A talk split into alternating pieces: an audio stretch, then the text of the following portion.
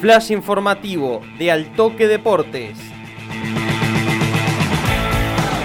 Toda la información del deporte regional la escuchás en Altoque Radio.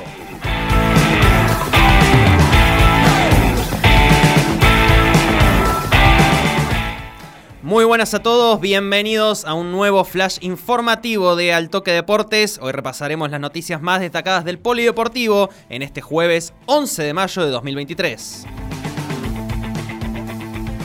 El forward de Urucuré, Santiago Gripo, regresó a la lechuza luego de su paso por el rugby profesional italiano en el Viadana Rugby del top 10 de aquel país. Volvió a jugar en la victoria de Urucuré ante Jockey Club de Villa María el último sábado en Soles del Oeste y así se refería a la decisión que tomó para regresar al club de sus amores. La verdad que hacía el 2019 que no jugaba con el club. Eh, el año que tenía por lo menos para jugar que fue después de pandemia, me volví a romper la, rodilla y dos años de recuperación y una rodilla y la otra. Y dije, bueno, me encuentro en un buen momento, tengo muchas ganas de volver con el club, de jugar con los amigos. Eh, y nada, eso fue la, la decisión de, de volver y estar acá, obviamente también de sumar minutos, hablar el otro día con los chicos, eh, hace también del 2019 que no juego un partido completo, entonces por ahí era todo, un, todo un desafío el volver y nada, y seguir poniéndome en condiciones acá, acá en el club.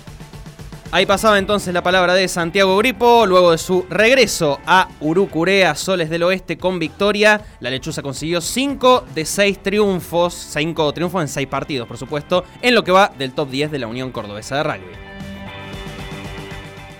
El secretario de Deporte y Turismo del gobierno de Río Cuarto, Agustín Caleri, pasó por los estudios de Altoque Radio ayer por la mañana para anticipar lo que será la maratón de Deportes Río Cuarto y también para hablar de la gestión que está haciendo el gobierno municipal en torno al deporte y al presente de los deportistas locales. Escuchamos un fragmento de la palabra de Agustín Caleri en Vamos Dale. Pero bueno, yo creo que que no solamente lo que es la cuestión, digamos, netamente del maratón, que es un evento que organizamos nosotros, sino siempre estamos buscando la forma de que Río Cuarto sea un centro de eventos deportivos importantes. Sacando lo que ya viene realizando estudiantes con Nacional B, con Atenas en el Federal A, sino eh, creo que en octubre eh, va a estar el Mundial de Tiro. Eh, sí, entonces también tenemos eh, las Olimpiadas de los veteranos de Malvinas también acá en Río Cuarto.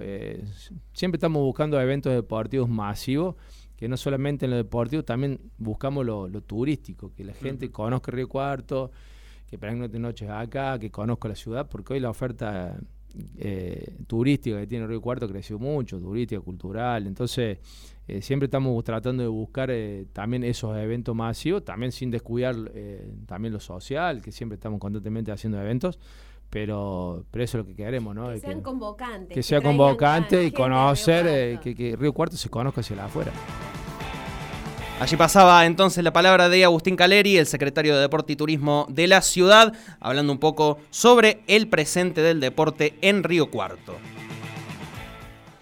Por último, vamos con información del handball. El equipo femenino de la Universidad Nacional de Río Cuarto comenzó su participación en el torneo de primera C de la Federación Cordobesa de Handball en su regreso a los torneos oficiales, ya que el año pasado no había podido participar. Escuchamos la palabra de Candela Ticera, una de las jugadoras del conjunto académico luego del triunfo en el debut ante Altagracia Handball. Sobre el balance del debut en el certamen, la verdad que estamos todas muy contentas. Eh, estábamos bastante nerviosas por ser nuestro primer partido, pero la realidad es que estamos muy contentas del resultado. Eh, somos un equipo nuevo, básicamente. Quedamos solo cuatro de las, eh, de las que estuvimos compitiendo el año pasado, así que nos estamos armando nuevamente y la verdad que estos resultados nos dan muchas, muchas ganas de, de seguir. Allí entonces la palabra de Candela Ticera, una de las jugadoras del conjunto femenino de Universidad Nacional de Río Cuarto en la primera sede del handball cordobés.